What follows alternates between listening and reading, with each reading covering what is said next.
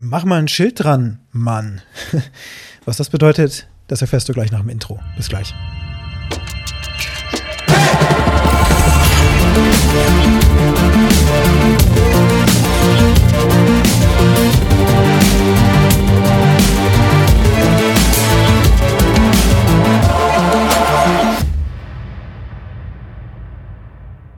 Ah, ja, manchmal gar nicht so leicht, Marketing zu machen. Das heißt manchmal, sehr oft, das ist nicht, nicht ganz so einfach, beziehungsweise denken wir auch manchmal zu kompliziert. Und ich will dein Bewusstsein jetzt auch mal für die Richtung schärfen, in die wir fast alle irgendwie schon gar nicht mehr so wirklich denken, weil wir in einer Online-Welt leben. Ich meine, alles, was wir machen, ist heutzutage irgendwie online geprägt. Das fängt ja morgens mit dem Smartphone an. Ähm, wenn du auf Toilette sitzt oder wann auch immer du das Ding zuerst äh, in die Hand nimmst, vielleicht auch direkt nach dem Aufstehen, um zu gucken, was geht denn in der Welt eigentlich ab, ähm, dann du das Smartphone in die Hand und dein erster Impuls kommt im Grunde aus einer digitalen Welt. Instagram, Facebook, Tagesschau, Online oder sonstige Quellen, was weiß denn ich, ähm, die sind alle online. Und dass jemand noch irgendwie eine Tageszeitung mal in die Hand nimmt oder so, das wird ja immer seltener. Genauso wie es immer seltener wird, Bücher in die Hand zu nehmen oder CDs oder Blu-rays oder Schallplatten oder was auch immer, ja.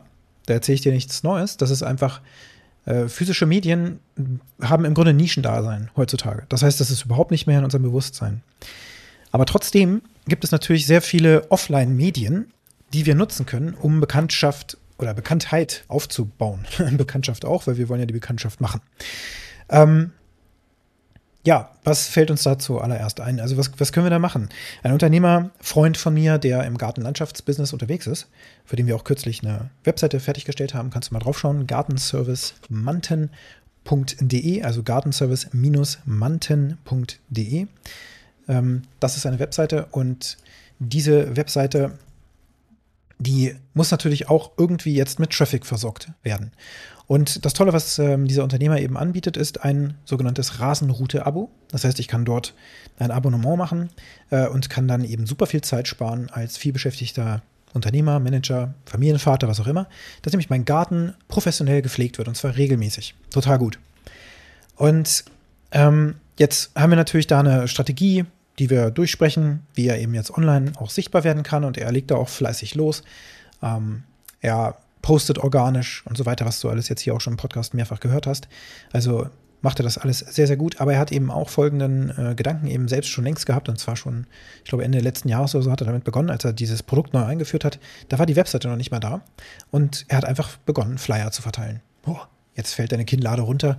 Dann denkst du, was, Flyer? Guckt sich das noch irgendwer an? Ja, dadurch hat er nämlich schon ähm, einige Kontakte eben geknüpft und auch Kunden gewonnen. Und das ist ganz einfach. Ähm, in diesem Flyer, der ist super easy ähm, verteilt, also gestaltet natürlich nicht, ne, hat sich, sich auch noch natürlich Mühe gegeben und so weiter, das Ganze drucken lassen und dann müssen diese Flyer eben verteilt werden. Was hat er da gemacht? Er hat einfach sein, seine tägliche Routine genutzt, beim äh, Hundespaziergang und so weiter, einfach den Flyer in die Postkästen der Umgebung eben einfach eingeworfen. Händisch, manuell, ganz nebenbei, bei einer Tätigkeit, die er sowieso gemacht hat. Das Einzige, was er als Kosten hatte, war eben das Erstellen dieser Flyer. Und dann hat er die Zielgruppe in seiner Umgebung direkt erreicht, indem er einfach einen Zettel in den Briefkasten gepackt hat. Ja, klassisches Offline-Marketing oder, wie soll ich sagen, physisches Marketing mit meinen Worten. Wir können eben tatsächlich Flyer verschicken und du hast wahrscheinlich auch schon einige bekommen. Ähm, jetzt im Coaching-Bereich, wo ich ja unterwegs bin, da gibt es eben entsprechend auch äh, Konkurrenz, die eben zum Beispiel so A4-Flyer verschicken oder sowas, wo sie dann ihr neues Coaching-Programm ankündigen, ähm, etc. etc. Und auch für Alpha Process haben wir eine solche äh, Kampagne in Vorbereitung, weil wir eben eine bestimmte Nische bearbeiten können äh, im Lebensmitteleinzelhandel zum Beispiel, wo ähm, wir Lebensmittelkontrollen äh, mit Alpha Process abdecken können. Und auch dafür ist ein Flyer bereits in Vorbereitung. Und den werden wir im großen Stil eben an die ganzen Einzelhändler verschicken. Und dazu müssen wir natürlich erstmal mit einer Testgruppe anfangen, also zum Beispiel 100.000, äh, also 100 oder 1000 Adressen zunächst mal bearbeiten, gucken, wie die Rückläufer sind und das Feedback einfließen lassen, die nächste Ansprache ein wenig optimieren und so weiter in die nächsten Tranchen gehen und dann eben äh, richtig viel davon rausballern. Weil eins ist klar, wenn wir das machen, dann ist die Rückläuferquote eben auch sehr gering.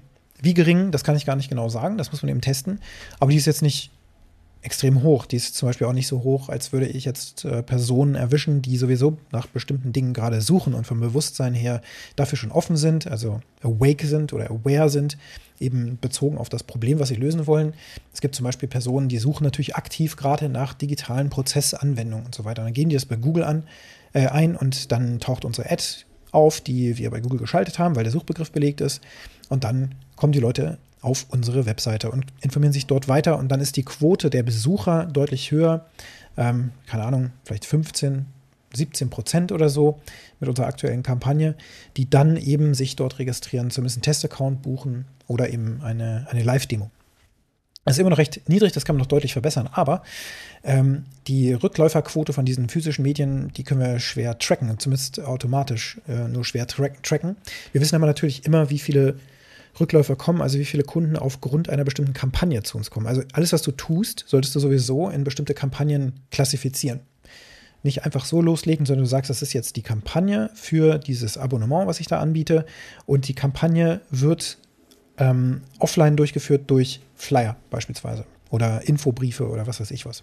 Oder du stellst dich irgendwo an die, an die Straßenecke und verteilst Bonbons, um für deinen Service zu werben.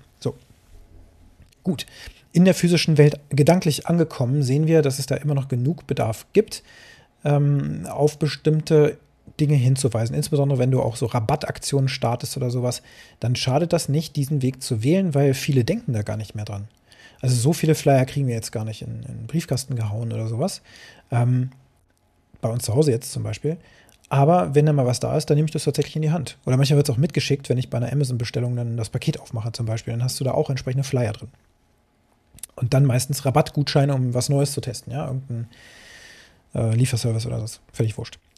Wenn wir in der Offline-Welt weitergucken und wir jetzt die Verknüpfung zu meinem Intro nochmal kurz schaffen, da geht es ja um Schilder. Mach mal ein Schild dran, Mann. Ähm, warum denn jetzt ein Schild und was für Schilder?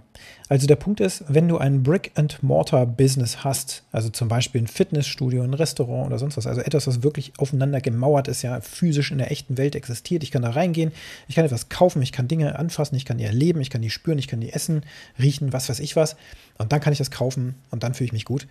Wenn du sowas hast, dann hast du ein sogenanntes Brick-and-Mortar-Business. Und wenn du ein solches Business hast, ist es super wichtig, dass du eben gefunden wirst. Das heißt, wenn dein Restaurant an einer exponierten Stelle beispielsweise ist oder nicht so exponierten Stelle, dann arbeite mit Schildern. Stelle Schilder auf, zum Beispiel Beach Flags oder ähm, ja, vielleicht sogar Personen, die auf und ab gehen, ja, im Hasenkostüm, die ein Schild umhaben oder irgendwas. Also so, dass du auffällst aus der Masse heraus und äh, ich habe eben auch Kunden, die dann zum Beispiel in Hauptstraßen ihr Restaurant haben und bis, weiß ich nicht, Anfang diesen Jahres nicht auf die Idee gekommen sind, da wirklich mal Schilder auf den Bürgersteig zu stellen oder in die Nähe zu stellen, sodass das Restaurant, was ein bisschen zurückversetzt ist, äh, gesehen wird. Oder dass das, dass das Restaurantschild grundsätzlich auch verdeckt ist oder sowas nicht beleuchtet ist. Oder dass bestimmte Zusatzfeatures, die diese, dieses Unternehmen anbietet, ähm, niemandem bekannte sind.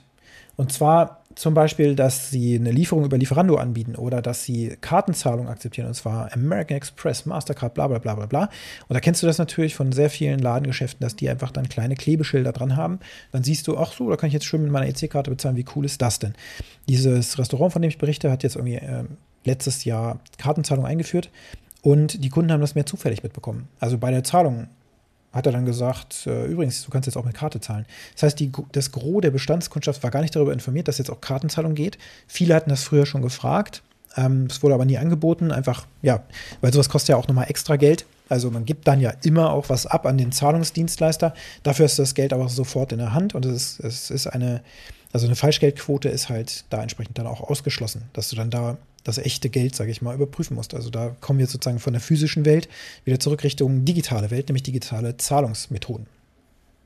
Jo, mach mal ein Schild dran, Mann.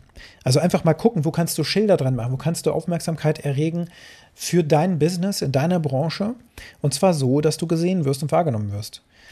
Das nächste, was du machen kannst, und auch das, so habe ich auch schon jetzt äh, einen, einen, Dienstleister gefunden für mich, ist halt einfach ähm, ein Schild am Auto. ganz lustige und kuriose Geschichte. Ich äh, bin ja auch spirituell geprägt, geprägt tatsächlich. Und ähm, ich bin, glaube ich, Ende letzten Jahres oder sowas, bin ich beim Einkaufen gewesen. Auf dem Parkplatz stand ein, ein Auto und ich bin dann so in meinem Trott morgens da lang. Ich habe einfach mir meinen üblichen Kram gekauft, so einen kleinen grünen Smoothie, als ich es nicht geschafft habe, und noch was zu essen für die Mittagspause, um dann wieder zu, oder um dann zur Arbeit zu fahren.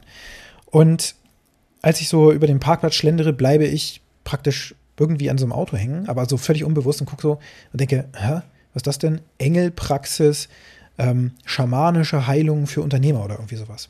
Da ich so, wow, das ist ja interessant. Also irgendwie, das klingt total spannend. Und da war dann auch die Webseitenadresse und dann bin ich auf die Webseite gegangen und habe mir das Ganze da durchgelesen und tatsächlich, das war halt einfach so ein, so ein ja, schamanisches Clearing und ähm, spirituelles, wie soll ich sagen, äh, Bearbeiten von Themen, die ich in der physischen Welt, wenn wir jetzt mal wieder so unterwegs sind, physische und geistige, spirituelle Welt, äh, unterwegs bin, die ich bearbeiten kann und ablegen kann. Und wenn das einfach nur so ein Transformations- und Heilungsprozess ist von alten Wunden, die ich so durch, die, durch, das, Geben, durch das Leben äh, schleppe. Also zum Beispiel nicht verarbeitete Trauer oder ähm, wenn ich so zurückgucke auf den Lebensweg, irgendwie hm, Reue oder sowas, ja. Was wir alle als Menschen ja so mit uns herumschleppen im täglichen Alltag, aber niemand sich so wirklich eingesteht. Da gibt es verschiedene Methoden, wie man damit umgehen kann. Und das muss natürlich jeder für sich wissen. Also bei mir ist das halt so, ich äh, bin für sowas tatsächlich ähm, rezeptiv und deswegen hat mein Unterbewusstsein scheinbar nach dieser, nach diesem nach dieser Information Ausschau gehalten, es zu meinem Bewusstsein durchgelassen, denn so funktionieren wir Menschen ja. Unser Unterbewusstsein ist unserem Bewusstsein ja immer, keine Ahnung, wenn man so eine Straße runtergeht oder sowas, 15 Meter voraus.